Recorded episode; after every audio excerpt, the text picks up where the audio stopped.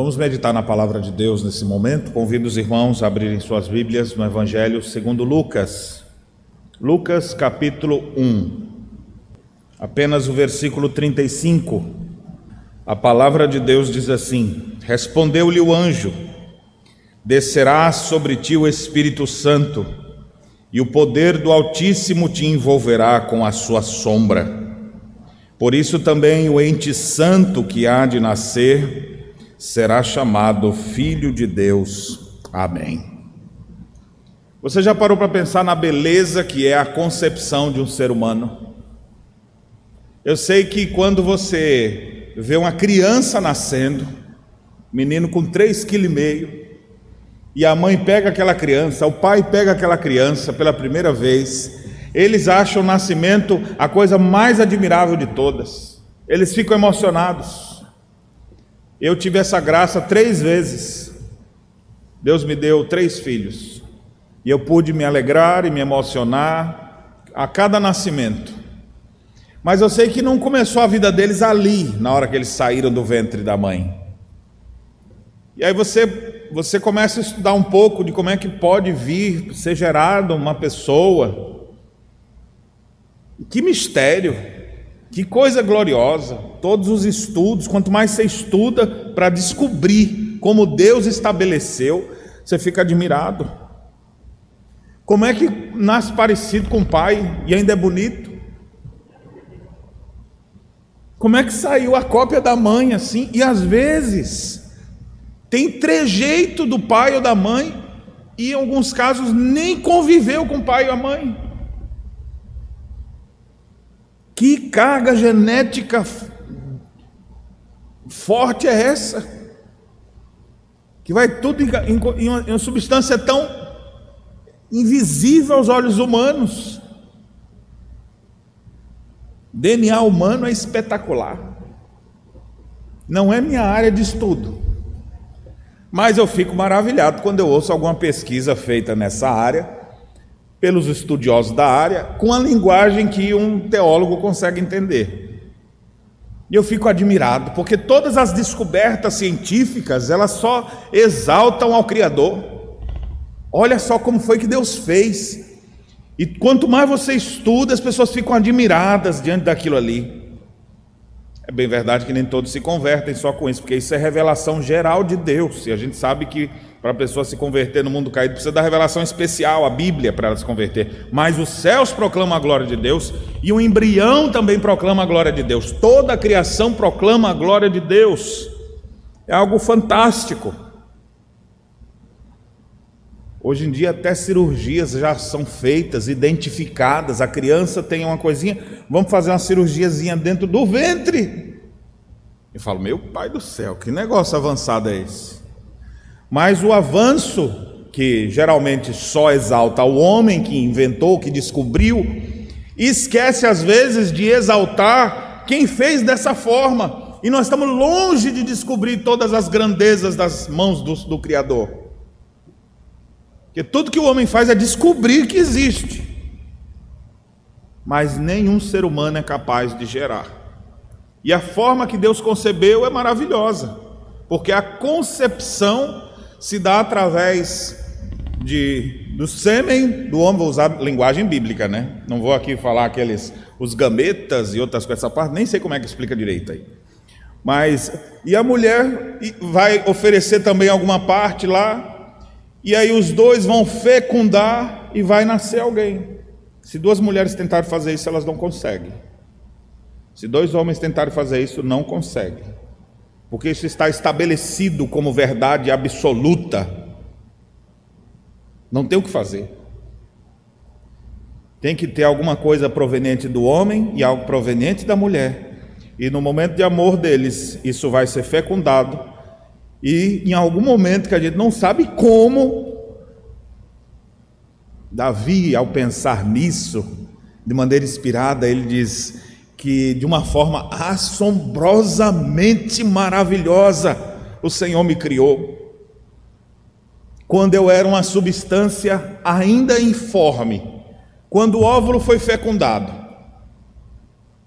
e agora começa a ter a vida, E ele, e ele diz: Olha, não tinha nem forma ainda, não dava nem para perceber, mas no teu livro foram escritos os meus dias, cada um deles escrito, determinado, quando nenhum deles havia ainda. Meus irmãos, como é glorioso ver isso, viu? estudar sobre isso, perceber isso e ver o resultado depois, né? A igreja está cheia de grávidas, né? E tem outras que não estão, nós estamos orando para que Deus lhe dê essa benção também. Algumas dizem amém, outras estão quase voltando à sua época de pentecostais e dizendo: está repreendido, não quero saber disso. Filho é uma benção. Ter o privilégio de trazer ao mundo alguém que foi criado à imagem de Deus, isso é fantástico. Não somos nós quem damos vida, Deus gera vida. O texto que nós lemos nos fala de um aspecto misterioso, que é o momento da concepção, quando se concebe a vida. E a concepção precisa que haja o coito entre o homem e uma mulher. Eles vão se amar, se conhecer, e então vão, vai vir uma criança. Contudo, o texto agora nos fala da concepção do Filho de Deus que é um caso único na história. Porque não houve uma relação de José e Maria. Na verdade, nem casados estavam ainda. Aí só alguém falou, ah, pastor, mas por ser casado, hoje em dia não tem mais essa não. Tem muita gente que não está casada aí que já vivem como se fosse. Pois é, mas esses aqui eram crentes.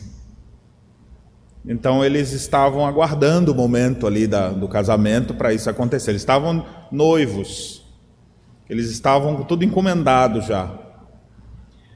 E a Bíblia faz questão de dizer que, sem que ela tivesse contato com qualquer homem, ela se achou grávida. Como é que foi essa concepção?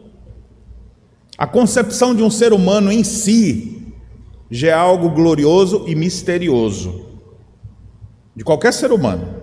Agora, imagine pensar sobre a concepção do Filho de Deus. De fato, é algo muito superior, é um mistério com muitas mais dicas aí para fazer séries e mais séries, mistérios da Bíblia. Mistérios da Concepção. Dá para fazer uma série de 200 vídeos aí, só para pensar como foi a concepção. É um grande mistério, ao mesmo tempo é algo glorioso. E aí começa a ouvir as perguntas, no caso de Jesus, que quem sabe você já está fazendo. Como é que se deu a fecundação do óvulo? O que é que Maria contribuiu para a vinda do Messias? Como é que o ente gerado poderia ser santo se veio com a carga genética de Maria, que era uma pecadora? Será que se juntar santidade com pecaminosidade, essa, esse cálculo aqui vai dar o resultado de santidade no final? Os efeitos do pecado sobre o corpo estavam sobre o ente? nascido aqui? Ele possuía uma natureza pecaminosa, como os outros seres humanos? Se todo ser gerado é nascido em pecado, como diz a Escritura, como é que ele pode ser chamado, como no texto aqui, de santo? Bem, essas e outras questões nós vamos tratar aqui, eu acho que vão ficar mais claras à medida que a gente tratar desse tema. Meus irmãos, nesse período nós estamos numa série de estudos intitulada Os Atributos do Deus Encarnado. E o primeiro, os primeiros atributos nós começamos a estudar hoje, hoje na parte da manhã, sobre a justiça de Deus. E agora Nesse momento, nós vamos estudar sobre a santidade do Deus que se encarnou, a santidade de nosso Redentor Jesus Cristo. Será que ele era santo mesmo? Ele poderia ter cometido pecado? Então a gente vai aprender um pouco mais sobre isso. E ao falar sobre atributos de Deus, Devo lembrar que os atributos de Deus, eles, eles são catalogados como atributos comunicáveis e atributos incomunicáveis. E o que isso quer dizer? Atributos comunicáveis são aqueles aspectos, aquelas qualidades, características do ser de Deus, isso são os seus atributos, que são comunicadas à sua criação, aos seres humanos. Por exemplo, Deus é bondade, Ele é bondoso, Ele tem compaixão, isso é comunicável, os seres humanos também têm. Mas existem os atributos incomunicáveis. Por exemplo, Deus é infinito, isso não comunica para nenhum outro, porque não pode ter um infinito dentro de outro infinito, só Deus é infinito. Existem alguns aspectos que Deus comunica esse atributo, tem outros que não. Eu gostaria de citar mais alguns deles, conforme eles estão esboçados é, na nossa confissão de fé. Confissão de fé não é um material para estudar só quando você for catecúmeno, viu? Chega na igreja, as primeiras coisas que o, que o, sujeito apareceu na igreja presbiteriana ele faz, vamos para a sala base na fé para estudar confissão de fé. E aí ele acha que isso aqui é uma coisa assim, bem aguinha com açúcar, né? Não é não, viu? É teologia na veia. E que serve de fundamento para tudo que você vai estudar para frente, inclusive sobre o ser de Deus. Capítulo 2 fala sobre Deus e a Santíssima Trindade, ou seja, quem é esse Deus Santo? E é dito o seguinte: eu queria que você atentasse, tentasse ouvir com o seu coração e pensando sobre quem é Deus. Há um só Deus vivo e verdadeiro, o qual é infinito em seu ser e perfeição. Ele é um espírito puríssimo, invisível, sem corpo, sem membros, não sujeito a paixões. É imutável, imenso, eterno, incompreensível onipotente, onisciente, santíssimo, completamente livre e absoluto. E tudo faz segundo o conselho da sua própria vontade, que é reta e imutável, e para a sua própria glória. Ele é cheio de amor, gracioso, misericordioso, longânimo, muito bondoso e verdadeiro galardoador dos que o buscam. E contudo, justíssimo e terrível em seus juízos, pois odeia todo pecado de modo algum terá por inocente o culpado. E aqui segue falando outros aspectos do ser de Deus, mas eu queria destacar aqui, porque aqui fala de alguns atributos de Deus, tanto dos comunicáveis como dos não comunicáveis ou incomunicáveis. Deus é incompreensível, eterno, onipotente, onisciente. Esses, esses aspectos aqui não são comunicáveis mas tem outros que são. Ele é longânimo, gracioso, misericordioso, amoroso, muito bondoso. Essas coisas todas são comunicáveis. Então a gente vai aprender nessa série vários atributos do Deus encarnado. E por que, que eu estou dizendo do Deus encarnado? Porque Jesus Cristo, ao se encarnar, alguns desses atributos ele vai se esvaziar de sua glória E nós vamos ver, inclusive, as implicações disso em alguns dos estudos que nós teremos na sequência. Mas hoje, por, por, por hora, eu quero só é, que você fique com essas expressões que eu acabei de citar sobre o ser de Deus e os seus atributos. E vamos então pensar num deles, que é a sua santidade. A Bíblia declara que Deus é santo. Esse é um dos atributos centrais para compreendermos o ser de Deus, para compreendermos a sua santidade. A Bíblia apresenta Deus como santo, santo e santo. Nenhum atributo é tão enfatizado quanto esse. Você não vê, por exemplo, algum versículo dizendo: "E Deus é amor, amor, amor".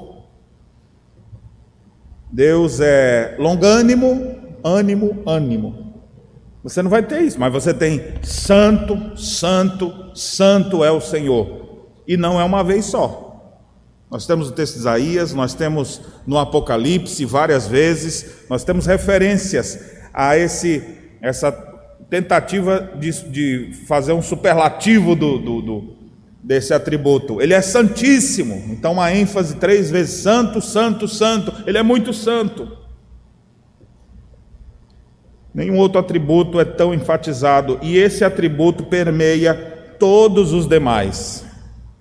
Porque o amor de Deus é santo, a justiça de Deus é santa, a ira de Deus é santa.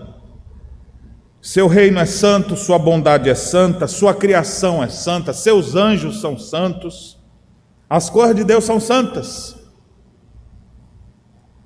Como ele é imutável, ele nunca vai deixar de ser santo. Então a gente já pode pressupor, baseado nas perguntas que eu fiz no início, que quando Cristo se encarnou, não houve nada que pudesse macular seu ente santo.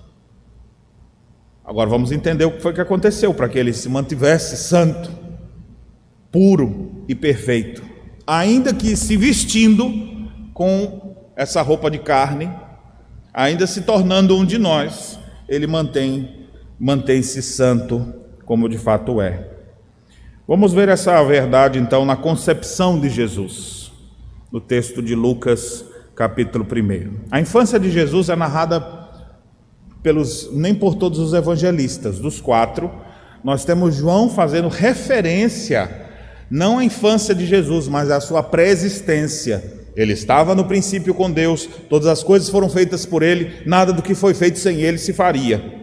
Ele é Deus. Então, quando lá em Gênesis 1, 2 diz que Deus criou todas as coisas e Deus disse: haja luz, quem estava dizendo era Jesus. Quem estava criando todas as coisas era Jesus. Ele não passou a existir depois que nasceu ali, mas ele já existia por toda a eternidade. Naquele momento ele se encarnou, o Verbo eterno se encarnou e se tornou como um de nós, e vimos a sua glória, glória como do unigênito do Pai. Então, João apresenta é, a encarnação muito mais do aspecto teológico do que narrando alguns episódios. Marcos não narra nada. Você procura o Evangelho de Marcos, não tem nada da infância de Jesus. Já começa com Jesus adulto. Mateus cita um pouco da infância de Jesus, ou melhor, da sua concepção, do momento em que o anjo fala com Maria, o anjo fala com José, mas quem é rico em detalhes nesse desse relato da infância de Jesus, os primeiros momentos, a concepção de Jesus é Lucas. Interessante, o médico foi quem mais deu atenção a esse aspecto da vida de Jesus. Então, nós temos aqui no Evangelho de Lucas a ênfase não apenas de, da, da, do nascimento de Jesus, mas também do seu precursor, João Batista. Faça um paralelo aqui para você ver as diferenças, porque quando fala de João Batista, que foi antes de Jesus até, a, a informação que os anjos trouxeram é que ele seria cheio do Espírito Santo desde o ventre materno. Isso não quer dizer que ele não tiver, que ele não não ia ser pecador. Ele era um pecador. É tanto que o próprio João, quando vai batizar Jesus, ele fala: Senhor, eu preciso do teu batismo, o Senhor vem a mim. Eu não sou digno de desatar sua sandália. João era o precursor dele. Foi separado para servir a Deus, mas precisava da salvação de Jesus. E foi concebido como? Foi um milagre? Foi. Por quê? Porque Isabel não podia ter filho. Então, você tem seus pais coabitando, foi gerado, então Deus deu o milagre, mas se utilizando do que vinha do pai e do que vinha da mãe. Fez a criança e desde o ventre ela foi cheia do Espírito Santo. Aqui é João Batista. Agora o caso de Jesus é que não tem a participação do José. Tu vai ficar grávida. Mas como? Nunca tive contato com homem algum. E aí vem a explicação do texto que nós lemos, onde fala então sobre o nosso redentor. Vamos ler o relato inteiro, para a gente se deter então só o verso 35, para poder a gente ver o texto dentro do seu contexto, a fala toda do anjo que lhe aparece a Maria e fala com ela. Vamos ler dos versos 26 a 38. Olha o que diz a palavra do Senhor. No sexto mês foi o anjo Gabriel enviado da parte de Deus para uma cidade da Galiléia chamada Nazaré Há uma virgem desposada com certo homem da casa de Davi, cujo nome era José. A virgem chamava-se Maria. Era uma adolescentezinha, crente, piedosa, dá para a gente ver pela, pelo Magnificat que aparece o cântico de Maria logo a partir do verso 46. a gente percebe que era uma menina crente, tinha boa teologia, ia na escola dominical da sua época, teve bons professores, bons instrutores, conhecia a teologia bíblica, a teologia da aliança, e a gente vê e essa teologia toda com humildade, e era um adolescente. Já falei isso aqui e repito mais uma vez, parece que, como disse o reverendo Emerson Arruda, Maria com, com, criada na sinagoga tem mais conhecimento do que as adolescentes de hoje com tablet na mão que pode pesquisar e saber de tudo, mas Maria, sem esse recurso, sabia mais sobre Deus. Então a gente fica impressionado aqui com isso. Então ela estava lá, era uma jovenzinha, adolescente, criada nos santos caminhos do Senhor, nunca teve contato com nenhum homem, está se guardando para o seu príncipe encantado. E já tem nome o varão, seus pais já fizeram acordo, o nome dele é José. Está tudo certo, já estão com o casamento marcado, então falta chegar a, a, o dia da celebração. Mas é enquanto ela está lá que aparece o anjo. Verso 28. Entrando o anjo aonde ela estava, disse: Alegra-te muito, favorecida, o Senhor é contigo.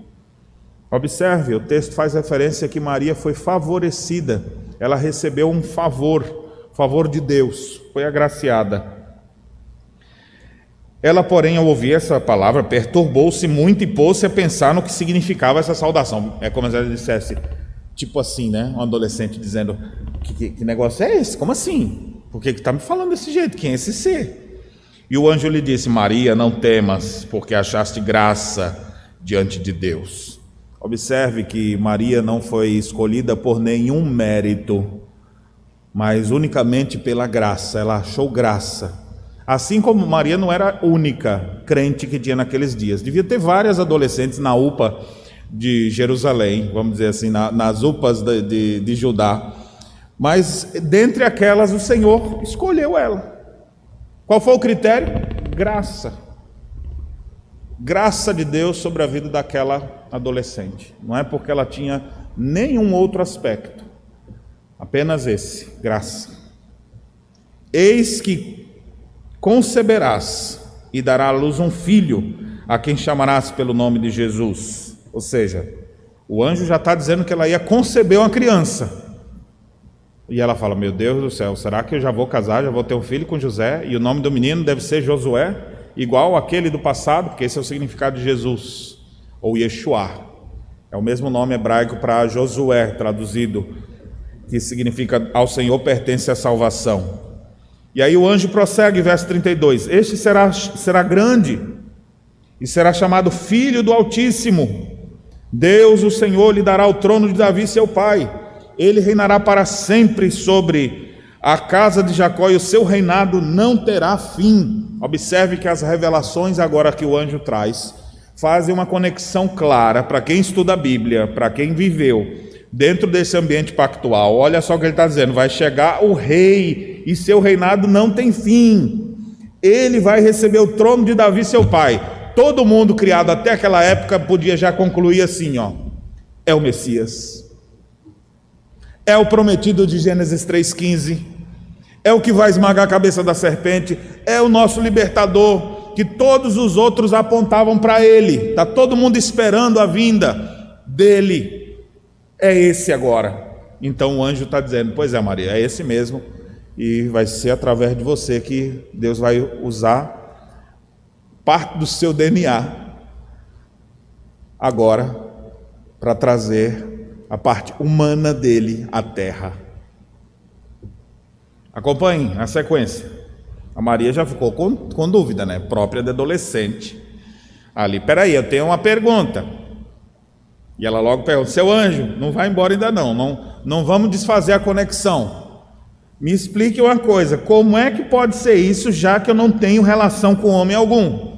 O senhor esqueceu que eu sou crente e que eu não sou casada ainda e que eu estou noiva, eu sei, mas como é que eu vou ficar grávida? Se é daqui a alguns anos, como é que é esse negócio? Eu não estou entendendo.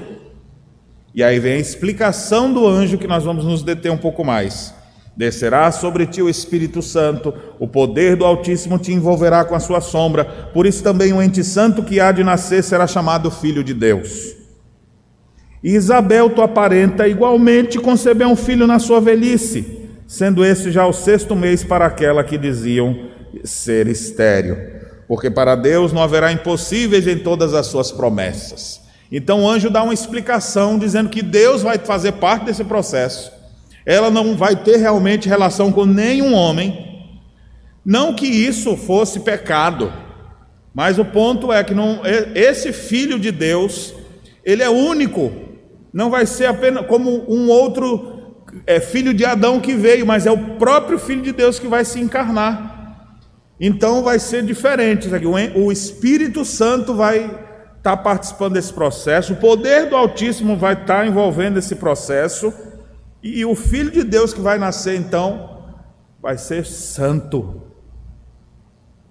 E aí ela devia estar tá ali perplexa, assim, tipo,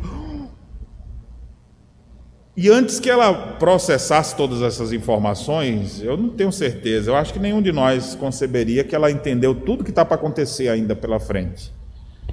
Para criar um ponto de contato mais fácil, o anjo já anuncia: tem um outro milagre em andamento. Tu lembra de Isabel, tua parenta? Pois é, todo mundo dizia que ela não quer ter filho, né? Que ela não podia ter filho, pois ela está grávida. Não acredito. É mesmo seu anjo? É, tá grávida. E ela já tá barriguda uma hora dessa, ela já tá com seis meses. Todo mundo dizia que ela era estéreo, não quer poder ter filho, mas ela tá grávida. Ou seja, isso já é um milagre, ok? Ou melhor, quando um homem e uma mulher coabitam e eles têm um filho, isso já é um milagre, vocês concordam? Isso já é um milagre, milagre da vida. Mas Deus usou o meio desse milagre vir ao mundo, que é através da coabitação de um homem com uma mulher. Mas por causa do pecado, existem aí as dificuldades, às vezes, de engravidar. O homem tem algum problema, a mulher tem algum problema, ou os dois têm problemas, alguma coisa está acontecendo, eles não estão conseguindo ter filhos. Então Isabel e Zacarias estavam dessa forma, mas o texto diz que Deus visitou eles para também cumprir uma, uma profecia, porque se vai vir o Messias, as profecias já diziam que havia alguém para preparar o caminho do Messias. Então, o milagre é um milagre mais tangível, vamos dizer assim, porque ter filho, a gente sabe que é um milagre, é uma bênção, mas todo mundo tem, né? Vamos dizer, é um milagre mais comum. Uma estéreo ter filhos, já mais velha, peraí, a gente tem um precedente já, vocês lembram? Bem lá atrás próprio do povo pactual. Tem uma senhorinha lá, bem idosa. Por isso, se você é idosa, não, não vou dizer para você ter esperança de ter filhos. Mas o caso dela lá, Sara não podia ter filhos. Deus disse: não haverá impossíveis em todos os seus propósitos. Daqui a um ano tu abraçarás uma criança. Está lá Sara vendo o milagre diante dos seus olhos. Não só porque concebeu um filho, mas porque pôde ter um filho na sua velhice quando o organismo humano já não está mais preparado para isso. Aqui aconteceu a mesma coisa com Isabel, um milagre. Maria tem um milagre já em andamento que vai acontecer aí, é, que já aconteceu antes do teu. A, Maria, a Isabel já está grávida, esse já é o sexto mês, e tu vai ficar grávida também. Fazendo um paralelo, um milagre é, da concepção, mas para ela agora a informação é do milagre único não vai ter igual. Não vai ter outro semelhante. O Filho de Deus não encarna duas vezes. Não encarnou o Filho, agora é a encarnação do Espírito. Depois a encarnação. Não, a encarnação do Verbo é uma, um evento único. E Deus disse isso para ela, por meio do anjo. E o anjo conclui suas palavras dizendo que não haverá impossíveis em todas as suas promessas. Se Deus disse que ia fazer isso, se lá atrás ele prometeu que o Messias ia vir, ele vai cumprir. Se em todo o Antigo Testamento estão esperando o que vai sentar no trono de Davi, para que vai, que vai ter um reino que nunca terá fim, isso vai acontecer. Não haverá impossíveis para todas as suas promessas.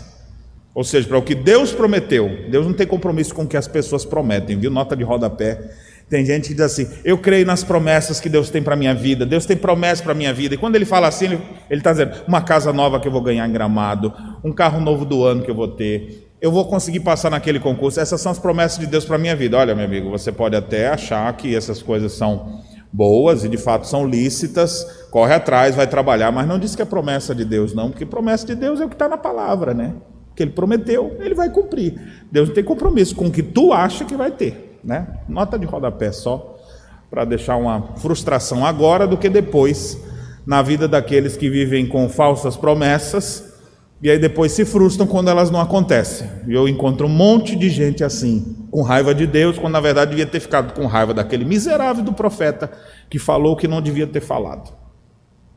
Deus tem compromisso com Sua palavra e não com a palavra que você empenhou ou com a palavra de quem quer que seja. O que Ele prometeu na Sua palavra pode ter certeza que Ele vai cumprir. Ele prometeu que estará conosco todos os dias. Você duvida? Ele está conosco, pode ter certeza. Ele diz que esse mundo nunca mais vai ser destruído com água. Pode ter certeza. Caiu um temporal esses dias aí, né? Agora que eu vi, rachou até o telhado nosso ali. E vai cair outra chuva hoje, pela previsão, viu? Lá para meia-noite, uma hora, tem outro tromba d'água para cair. Mas o mundo não vai se acabar assim. Deus prometeu. Você crê nisso? Eu creio. Promessa de Deus. Ele disse que em breve Cristo voltará a esse mundo. Então eu não, não fico com medo de Será que não vai ser a marca da besta esse negócio da vacina, que não sei o que lá mais, e o mundo vai ter uma guerra, a terceira guerra mundial, e vão explodir com tudo? Não, meu filho, o mundo vai ser destruído dessa forma, não. O mundo vai ser destruído, os elementos em brasa se desfarão, é assim que a palavra de Deus promete. O filho do homem vai voltar e todo joelho vai se dobrar diante dele. É assim que a palavra de Deus promete. Pode ficar tranquilo no que Deus promete. Que nenhuma de suas palavras caiu e jamais cairá. O texto então encerra verso 38 com a resposta de Maria. Resposta de menina crente. Aqui está a serva do Senhor, que se cumpre em mim conforme a tua palavra. E o anjo se ausentou dela. Se você, se eu fosse o anjo, eu ia dizer: essa menina é crente. Muito bem. Olha que, que, expressão bonita dela. Aqui está a serva do Senhor. Ela não diz aqui está a senhora. Não, aqui está a serva. Que se cumpra em mim conforme a tua palavra, obediência à palavra. Se é Deus que. Ou seja, eu acredito que ficou muito mais claro para ela acreditar nisso, depois da referência que o texto traz, dos textos de Isaías, por exemplo, capítulo 9, que diz que seu reino não terá fim, Isaías 9, 7 do que qualquer outra coisa. Aquela mulher diz: Aqui estou, aqui estou como serva de Deus. O que Deus quiser fazer comigo, eis-me aqui. Que bela resposta, que serve de exemplo para todos nós. Muito bem, agora vamos nos deter ao verso 35 e depois nós vamos tirar algumas lições para a nossa vida. Como é que isso vai acontecer? Ela mesmo ficou na dúvida: como é que eu vou conceber e vou ter uma criança? e ele vai ser o, o, rei eterno. Se ele é eterno, ele é santo, ele é perfeito, ele é imutável, todo-poderoso. Como é que vai ser isso? Nascido de mim. Ela está com a dúvida que qualquer outro deveria ter também naquele dia. E a resposta foi: Descerá sobre ti o Espírito Santo, e o poder do Altíssimo te envolverá com a sua sombra. Por isso também o ente santo que há de nascer será chamado Filho de Deus. Vamos examinar esse versículo em duas partes. A primeira parte descerá sobre ti o Espírito Santo e o poder do Altíssimo te envolverá com a sua sombra. O anjo aqui deixa claro que a concepção de Maria resultaria de uma ação divina, não humana. É interessante os paralelos que tem aqui nessa primeira parte. Descerá sobre ti, virá sobre ti o Espírito Santo e o poder do Altíssimo. Espírito Santo e poder do Altíssimo aqui estão caminhando juntos, com outros dois verbos que vão aparecer depois. Te envolverá com a tua sombra, ou seja, ele vem sobre ti e ele te envolve. Ou seja, é o Espírito Santo de Deus, é o poder do mais elevado, do Altíssimo, que virá sobre a sua vida. É uma ação completamente de Deus, que te que vem sobre você e que te envolve plenamente. A tradução da palavra sombra aqui é muito interessante, é como se fosse alguma coisa assim. Vai passar. E como é que o pecado do, da, da natureza pecaminosa de Maria vai passar para Jesus? Como é que ele vai ser santo? Então já tem uma explicação. Vai ser a segunda parte que a gente vai ver. Mas antes da explicação, ele está dizendo: ó, o Espírito Santo virá sobre você, o poder de Deus vai envolver como se fosse uma sombra, para que não atinja nada sobre esse ente que vai nascer, e por isso ele será santo. A palavra sombra aqui ela foi usada, por exemplo, quando em Atos 5 diz que Pedro passava e as pessoas botavam as pessoas no caminho para que ao menos a sombra de Pedro passasse, e a sombra que projetava sobre os doentes curava. Então, o poder do Altíssimo, o poder de Deus, iria cobrir para que nenhum mal atingisse esse ente santo, para que nada pudesse passar e, e trazer qualquer mácula para esse que haveria de nascer. O sentido é que o próprio Espírito Santo iria produzir essa maravilha dentro do ventre de Maria, ao exercer o seu poder divino. Alguns comentaristas, eles fazem um paralelo aqui sobre essa ideia de descer sobre vós para trazer bênção, para proteger, para fazer uma ação, com aquilo que acontecia no Antigo Testamento, quando a glória de Deus descia sobre o povo, a Shekinah, aquela nuvem de luz se manifestava é, sobre a arca da aliança, mostrando que Deus estava presente ali. Ainda que essa referência seja parecida, a gente precisa perceber que aqui é muito superior que lá, porque lá era um negócio mais estático, aqui é ativo, não é uma nuvem que aparece e vai, mas é o próprio Espírito Santo, o poder de Deus, que de forma ativa e criativa opera no ventre de Maria, para que ela pudesse conceber então aquele que seria chamado de Jesus. É interessante que a Bíblia fala do, do, Espírito Santo e dessa ação criativa dele desde o princípio, né? Você lê Gênesis 1, 2, quem que está lá pairando sobre a face das águas quando Deus vai criar todas as coisas? Você vê o Espírito de Deus presente na criação. O Salmo 104, ele diz assim: Envias o teu Espírito e eles são criados, e assim renovas a face da terra. É o Espírito de Deus, o doador da vida, é o Espírito de Deus que cria a vida, é o Espírito que está nesse processo aqui. Eu que vou fazer isso aqui. E o poder do Altíssimo todo sobre essa concepção. Para quê? Para que ao receber toda a parte genética da Maria, consiga ainda purificar. Meu Deus do céu, estou aqui só imaginando aqueles DNAs assim, aqueles, aquelas negocinhas assim parecendo. Como é que ele vai. Isso aqui, essa aqui é a parte da humanidade que eu quero que você venha, mas a parte pecaminosa que tira fora. Os efeitos noéticos do pecado tira fora. A natureza pecaminosa tira fora. Vem purinho, só, só essa parte. Quem é que teria condição de fazer um negócio desse? Por isso que o texto deixa claro que é o próprio Deus quem está fazendo de maneira milagrosa essa operação. Portanto, a sombra do Espírito não apenas protege, mas também cria.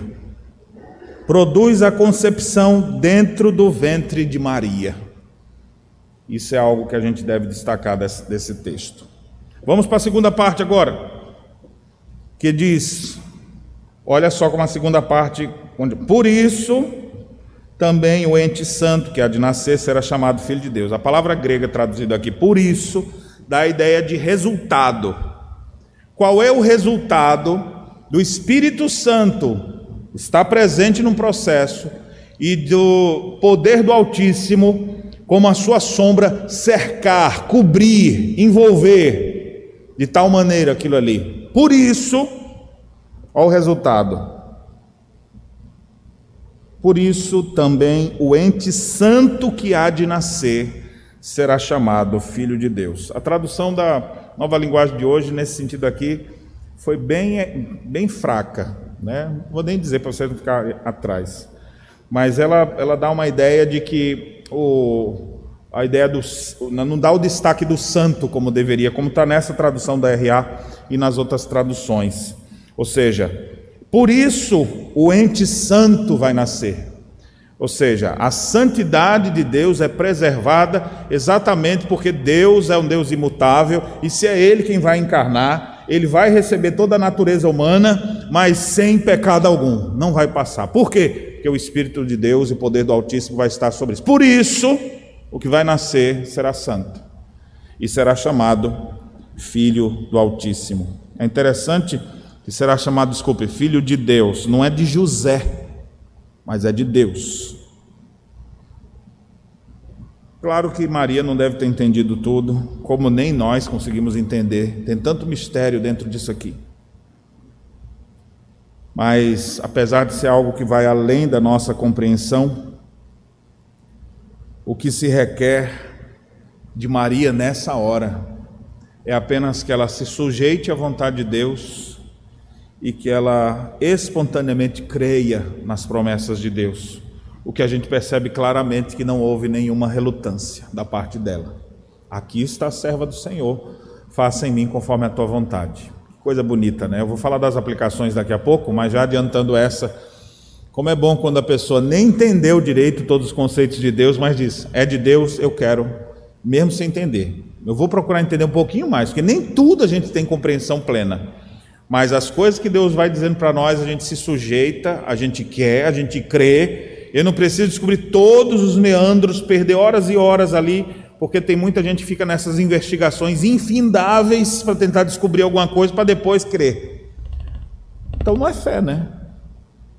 Você já foi lá, investigou tudo e constatou. Agora, pela fé, eu já tenho o pressuposto e agora eu continuo estudando e vou descobrindo e me aprofundando, como a gente está fazendo aqui agora.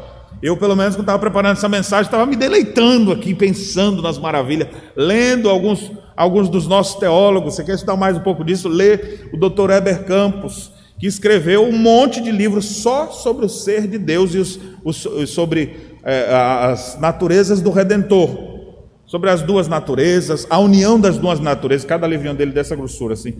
Mas que coisa maravilhosa, você começar a ver assim, meu Deus do céu, é muita coisa, ao invés da gente simplesmente simplificar. Deus deixou sua glória, veio para o mundo e se tornou como um de nós. Amém. Né? É verdade. Mas você que já está é, lendo as Escrituras mais, procure se aprofundar, entender melhor o que a Escritura diz. E aqui nesse texto, então, a gente tem essas informações. Fiquemos com aquilo que a Escritura nos fala e nos aprofundemos nessas verdades, porque elas enchem o nosso coração de alegria. Com o fim então de fortalecer a fé de Maria, ele falou do outro milagre e agora ela vai ter um paralelo, pelo menos. Isabel vai ter um filho, eu vou ter um filho. Ele vai preparar o caminho, mas o meu vai ser o Messias. Não acredito, mas acredito. E agora ela vai, se submete a isso e vai ter todo o desenrolar de outras coisas que acontecem na vida de Maria que vocês conhecem muito bem. Eu gostaria de destacar alguns princípios dessa história bíblica. Primeiro, eu quero destacar é, quatro princípios teológicos aprendidos dessa passagem. Depois, eu quero destacar pelo menos dois princípios apologéticos aprendidos para essa passagem. E, finalmente, eu quero destacar aqui, deixa eu ver quantos que eu anotei nove princípios, ou melhor, nove princípios práticos para essa passagem. Então vamos para a segunda parte da mensagem agora, que é, depois de olhar para o texto, agora ver as implicações disso e as aplicações para a nossa vida, para o nosso viver diário. Quais são os princípios teológicos aprendidos aqui? Primeiro, Jesus Cristo é Deus Santo, Santo, Santo. Ninguém é como Ele. Não existe pecado em Jesus, ele é a essência da santidade. E é por isso mesmo que quando você vê gente impura que vinha até Jesus e tocava nele, o que acontece biblicamente? Que dizia quando você tiver contato com algum impuro, você se tornava impuro também. No caso de Jesus, os impuros tocavam em Jesus e eles eram curados. Jesus nunca se tornou sequer impuro, conforme o rito da lei porque ele é santo, e nós podemos dizer que Jesus é santo, santo, santo, porque ele é Deus. Uma outra, um outro princípio teológico importante da gente aprender, é, destacar aqui é a impecabilidade de Jesus Cristo. Jesus foi concebido sem pecado. E como que ele foi concebido sem pecado? Ele foi concebido sem pecado porque o Espírito Santo estava todo esse processo, o poder do Altíssimo envolveu Maria e dentro do seu ventre fez com que fosse preservada e a, a, a natureza humana advinda de Maria não viesse com nenhum desses efeitos pecaminosos. Eu vou falar mais sobre isso daqui a pouco. Jesus foi concebido sem pecado, ele agiu no mundo sem pecar, ele foi tentado sem pecar. Alguns questionam como é que ele foi tentado se ele não tinha pecado. As tentações de Jesus podem ser vistas, conforme muitos teólogos destacam, não como na mesma condição nossa, porque nós somos pecadores e a gente está inclinado para aquilo. Como ele é santo, ele não está com interesse naquilo, mas aquilo era, era algo extremamente humilhante, é algo extremamente pesado para que o, o ser mais santo que existe pudesse ser submetido àquelas coisas. Então ele era 100% humano, mas ele não tinha natureza pecaminosa. Um paralelo que a gente pode fazer, Jesus é o segundo Adão. Vamos pensar no primeiro antes da queda. Adão antes da queda é santo. A questão é que ele lá ele tinha condição, um livre-arbítrio para escolher a queda ou manter-se ali naquela posição. Ele acabou tropeçando. O Filho de Deus não tem interesse por nada disso, exatamente porque ele é santo. Pelo contrário, o pecado não é algo que lhe atrai, mas é algo que eh, eh, reclama, inclusive, a sua ira sobre aquilo. Então, nós temos também esse ensino bíblico da impecabilidade de Jesus. Ele era humano, mas ele era sem pecado. Adão, no princípio, também estava sem pecado. Nós temos uma natureza pecaminosa, a gente já nasce diferente do Adão que estava ali numa condição de santidade e que caiu dessa, dessa situação. Nós já nascemos todos, por isso que a gente diz, embora nem todo mundo goste de ouvir, mas a gente diz que você não tem livre-arbítrio. Você diz, tenho sim, eu tenho, pode dizer, mas não tem. Por que não tem? Porque o único que teve foi Adão e perdeu. Todos nós já nascemos em pecado, diz a Escritura.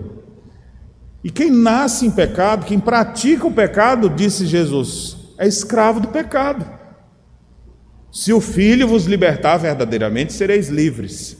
Então, como é que um, um escravo vai poder dizer assim: Eu sou livre? Não, ele vai ser livre se alguém o libertar daquela escravidão. Então, em Cristo nós somos livres hoje, nós somos, temos liberdade em Cristo.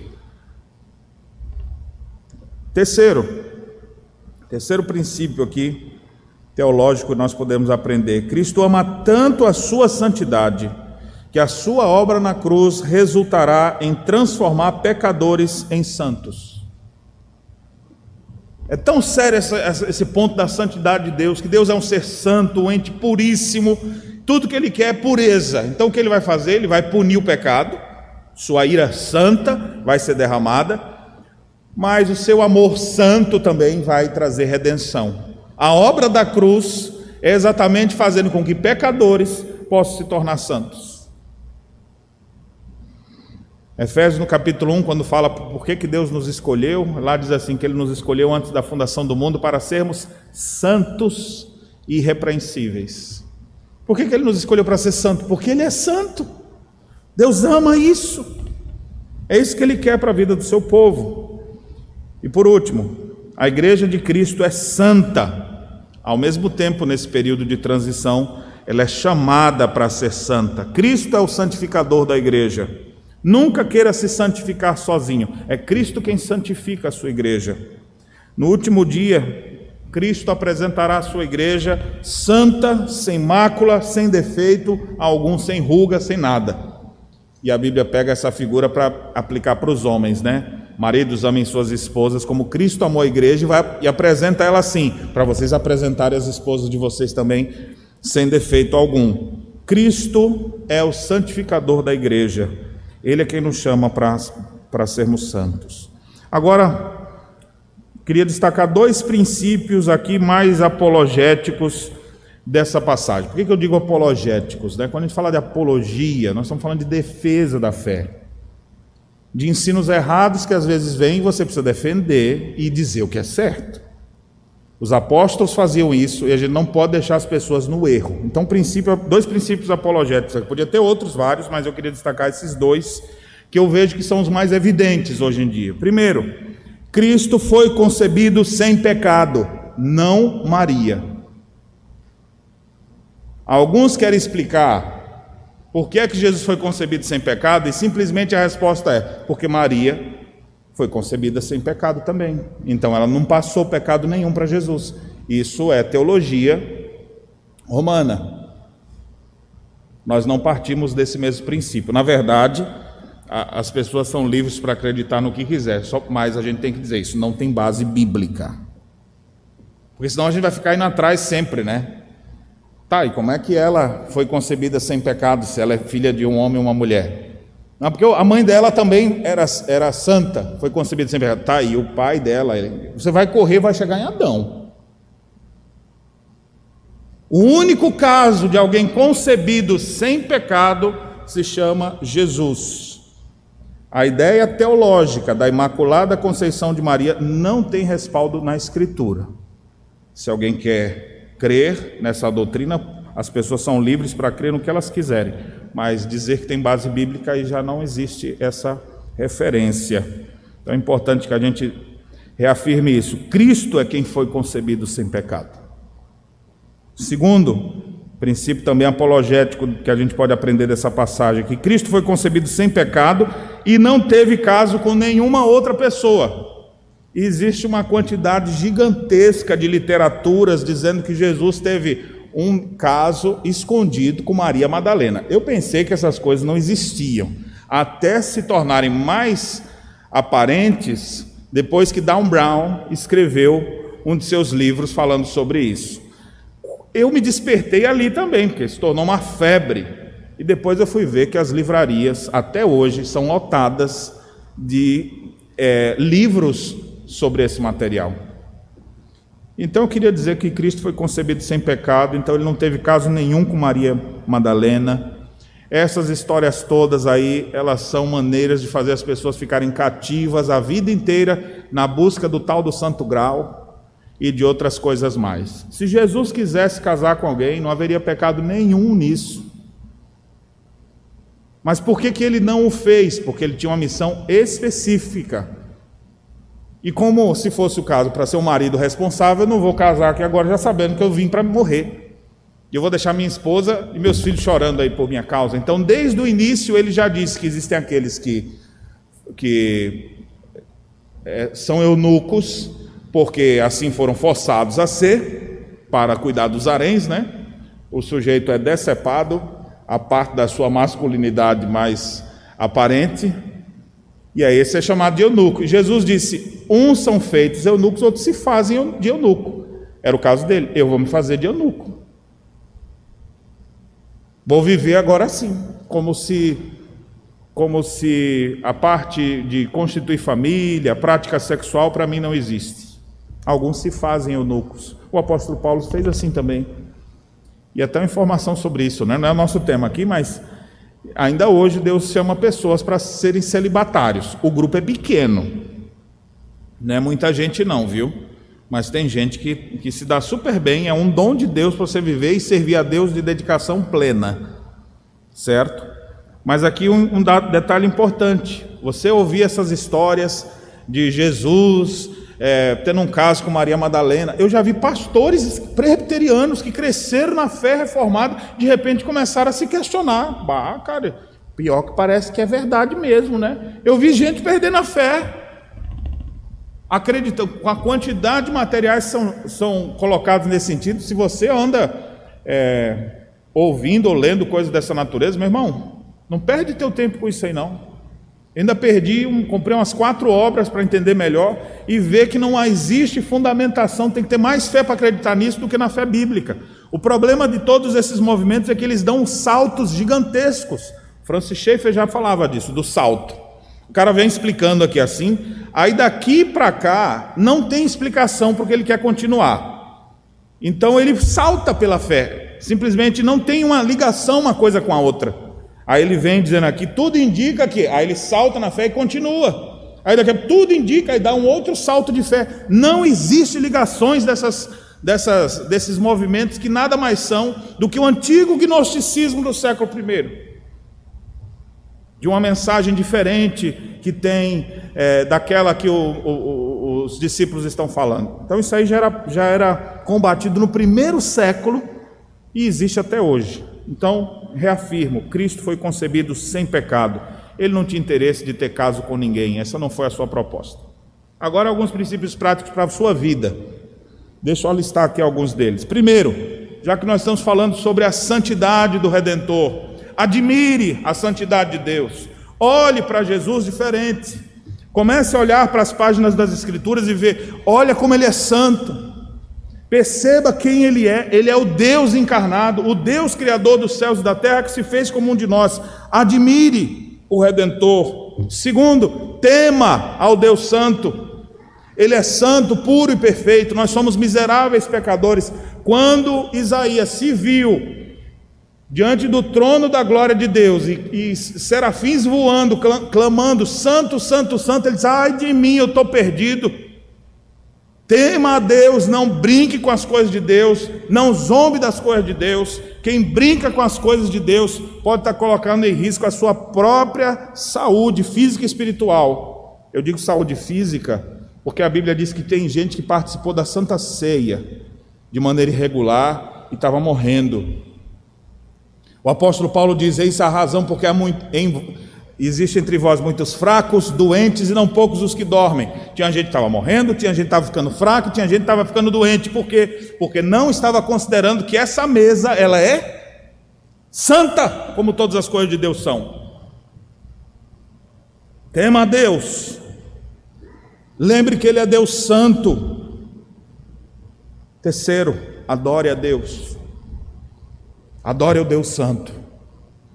Você não vai adorar um de nós. Os deuses gregos, os deuses das mitologias, eles são retratos dos seres humanos. Eles traem entre si, eles brigam entre si, eles se vingam por causa de raivinhas que têm. O Deus que nós servimos é um Deus santo.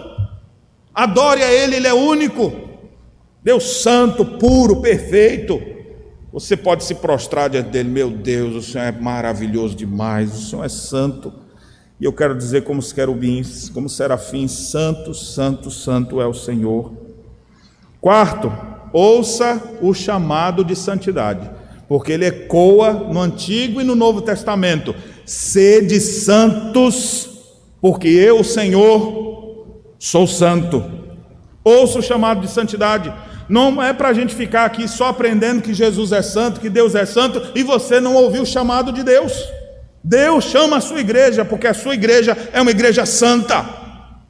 Nós somos chamados à santidade, a uma vida de pureza, a uma vida separada das coisas desse mundo, exclusivamente para servir a Deus. Ouça o chamado à santidade, pregue sobre a santidade de Deus. Deus é um Deus santo, há de derramar sua ira santa sobre pecadores impuros. Devemos anunciar isso. Parece que essa mensagem não, é, não, não cola, não, pastor, mas é verdade bíblica. Deve ser anunciada. Sexto, santifique sua casa. Jó costumava, de tempo em tempo, oferecer sacrifícios e santificar sua casa, preocupado. Talvez algum filho meu fez alguma coisa que não devia preocupado com seus, santifique seu lar. Santifique as coisas que entram na tua casa. Santifique o que você assiste na sua casa. Que a tua casa seja um lugar de santidade. Existem muitas pessoas que são metidas a santa só na igreja. Dentro das suas casas, elas vivem como ímpias. Santifica teu lar. Santifica tudo que tem dentro da tua casa. Santifica a tua geladeira, o que tu vai ter lá dentro. Santifica a tua TV, o que vai ter lá para você assistir. Santifica quem vai entrar na tua casa e o que vocês vão fazer lá dentro da tua casa. E aí aqui vem uma sétima aplicação: santifique seus relacionamentos, suas amizades. Quando a gente fala de santificar relacionamentos e amizades, santificar também dá o sentido de se separar de algo. Se consagrar exclusivamente a Deus. Tem amizade, você tem que separar. Tem amizade que não serve para você. Tem amizade que está te afastando de Deus. Tem amizades que não estão te ajudando a crescer espiritualmente. Santifica as tuas relações. Enquanto você tiver com determinadas amizades, você vai continuar tendo uma vida fraca, uma espiritualidade pífia, vivendo um cristianismo sem expressão nenhuma. Por quê? Porque eles vão lhe roubando, lhe sugando a força que você poderia ter. Quando eu digo santifique seus relacionamentos, as suas amizades, encontre gente crente, gente comprometida, comece a andar com eles, ore com eles, participe das coisas de Deus com eles. Você vai ter outra forma de falar, você vai ter outros interesses na sua vida. Santifique, se separe do que não presta e se aproxime do que presta. Aí você santifica, pastor, e os pecadores, como é que vamos evangelizar? Pois é, você evangeliza com uma certa distância de segurança. Você vai lá laçar, pode até comer com os pecadores, como Jesus foi, mas ele está lá para poder salvar aquelas pessoas e não para ser um pecador como eles lá. Santifique teus relacionamentos. Tem muito crente hoje que você olha assim os relacionamentos deles, as práticas deles, você fala, onde é que está o cristianismo dessas pessoas? Está no domingo de noite, quando eles vão para o culto. Porque aqui é a hora que vocês menos pecam, vocês sabem, né? Por isso que às vezes eu me estendo um pouquinho mais no culto, na pregação, porque eu estou santificando vocês, evitando que vocês vão logo para outros lugares pecar. Aqui é onde a gente menos peca. Eu digo menos porque tem gente que peca. Tem uns que ficam, pastor pregou demais, o grupo desafinou, Hoje está muito calor, hoje está muito frio, reclama de tudo. Então, tem gente que peca aqui também, mas peca menos, não é? Aqui é onde peca menos. Santifique seus relacionamentos, suas amizades. Oitavo, santifique seus pensamentos, seu coração. Tem muita coisa podre dentro desse seu coração. Tem que santificar o seu coração. Tem, tem que santificar seus pensamentos. Tem muito pensamento errado. Pensamento que faz de você um miserável, pensamentos de autocomiseração. Santifica a tua mente com esse santifica, está dizendo, ó, faz uma faxina nessa aí, tira o que não presta disso aí. Pensamentos lascivos, pecaminosos, nós vivemos numa sociedade lascívia, nós, nós vivemos numa sociedade que apresenta tudo como sensual. Não tem quase nenhum filme hoje que você assiste que não tenha cenas envolvendo ou, ou sugerindo sexo santifique sua mente, santifique seu coração. Tem um monte de coisa podre aí dentro dele e você precisa se santificar. A boa nova é que isso você nunca deve fazer na força do seu braço. Porque se você for achar que você vai, vai conseguir se santificar, não vou mais pensar naquele negócio errado. Oh, mas é tão bom, mas não, não vou pensar. Sai, sai, sai, sai, sai pensamento daqui. Não posso mais. É uma luta inócua é uma luta que você não vence. Você vence no poder santificador do Espírito Santo. O Espírito é santo, encha-se do Espírito. E aí tua mente vai ficar mais santificada. Se separe do pecado. Vem pensamentos errados sobre sua mente, sobre seu coração. Peça ao poder do Espírito Santo sobre a sua vida. Confie nas promessas de Jesus. Evoque o nome dele. Jesus, o Senhor disse que estaria comigo todos os dias. Senhor, estou me sentindo tentado agora. Está uma vontade danada de fazer coisa errada agora. Senhor, me ajuda agora. Eu duvido que Jesus não lhe ajude. Ele está presente nas horas mais difíceis. Jesus é uma pessoa, não é uma técnica. Quando o tentador estiver perto, e você descobre que o tentador estiver perto, quando você está se sentindo tentado.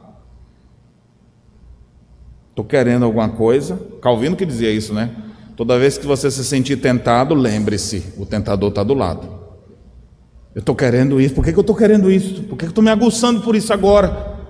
Aí você, eita, rapaz, o capeta está aqui do, do meu lado. Jesus me socorre. Clame pelo nome de Jesus. Jesus é uma pessoa, ele nos ajuda. E vocês vão ter experiências para contar, benditas, de dizer: olha, eu, eu invoquei a Deus, eu pedi socorro a Deus, o Senhor veio, me deu paz no coração, me deu força para dizer: não quero saber mais disso aqui, de romper com padrões destrutivos, pecaminosos. Santifique seus pensamentos, irmãos. Por último, nono, santifique seu ministério cristão. Eu estou colocando como ministério cristão para poder englobar todo mundo. Essa palavra é para mim também. Santifica o púlpito. Não use isso aqui de qualquer maneira. Santifica o teu ministério também. Não faz as coisas de Deus de qualquer jeito. Maldito que faz a obra de Deus relaxadamente. E eu quero lembrar para vocês, já finalizando agora, do que aconteceu com Nadab e Abiú, sacerdotes, que tinham a nobre missão, foram separados, santificados por Deus, como filhos de Arão, de trazer os, as brasas do altar, colocar dentro do incensário, levar, todos os dias ele tinha esse serviço. Um dia eles estavam acostumados com aquilo e estavam querendo, vamos fazer um negocinho diferente no culto hoje? Esse negócio está muito parado, todo dia, está muito presbiteriano esse negócio aqui, assim, sempre igualzinho, ali assim, está muito frio, vamos fazer um negócio diferente, tocar o fogo estranho. E o texto diz, fazendo aquilo que Deus não ordenara. Na hora, eles viam com os incensários, o Senhor os consumiu os dois caíram mortos. Quando Arão chegou lá, meu Deus, o que é isso? Deus então falou por meio de Moisés: Vocês vão conhecer a minha santidade. Olha só o que Deus disse. Mas, Senhor, podia a gente ter aprendido isso na escola dominical, né? Já deu uma lição assim, matando dois meninos de uma vez. Já tinha dado lição antes. Deus nunca faz assim, sem antes ter dado instrução antes. Só que às vezes, na hora da instrução, presta atenção. Onde é que você está? Às vezes está na hora da instrução e onde é que você está? Longe. Está no Facebook. Está achando que não tem, não? Tem gente que está na igreja e está vendo outras coisas. A mente está no Paraguai. Por isso que você está esse crente do Paraguai. Quer dizer, não posso falar isso, não, né? Você está um crente meia boca aí.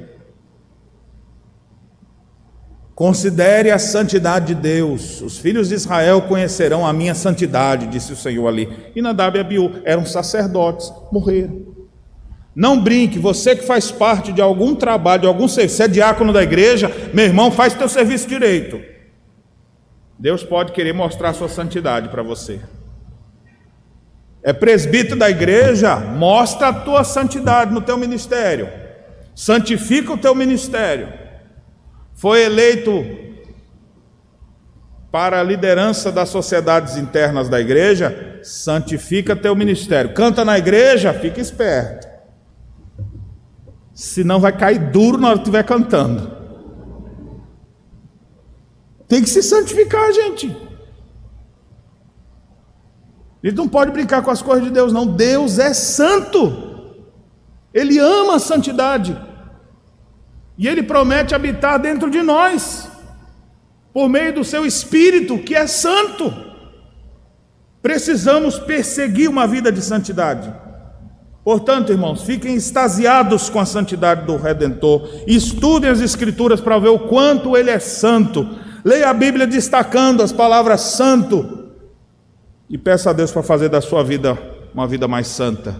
Para ter pensamentos santos, para ter uma língua santa para ter ações santas, para andar por onde andar, fazendo coisas santas, para trabalhar com santidade. É isso que Deus espera para cada um de nós. A santidade do Redentor, esse foi o atributo do nosso Deus encarnado que aprendemos hoje. Na próxima semana, se Deus quiser, vamos aprender sobre a transcendência e a imanência do Redentor. O que é isso, pastor? E também vamos aprender sobre o amor e a longanimidade do bendito Filho de Deus encarnado. Não perca. Vamos celebrar a encarnação do Verbo, compreendendo melhor quem Deus é. Que Deus nos abençoe. Amém.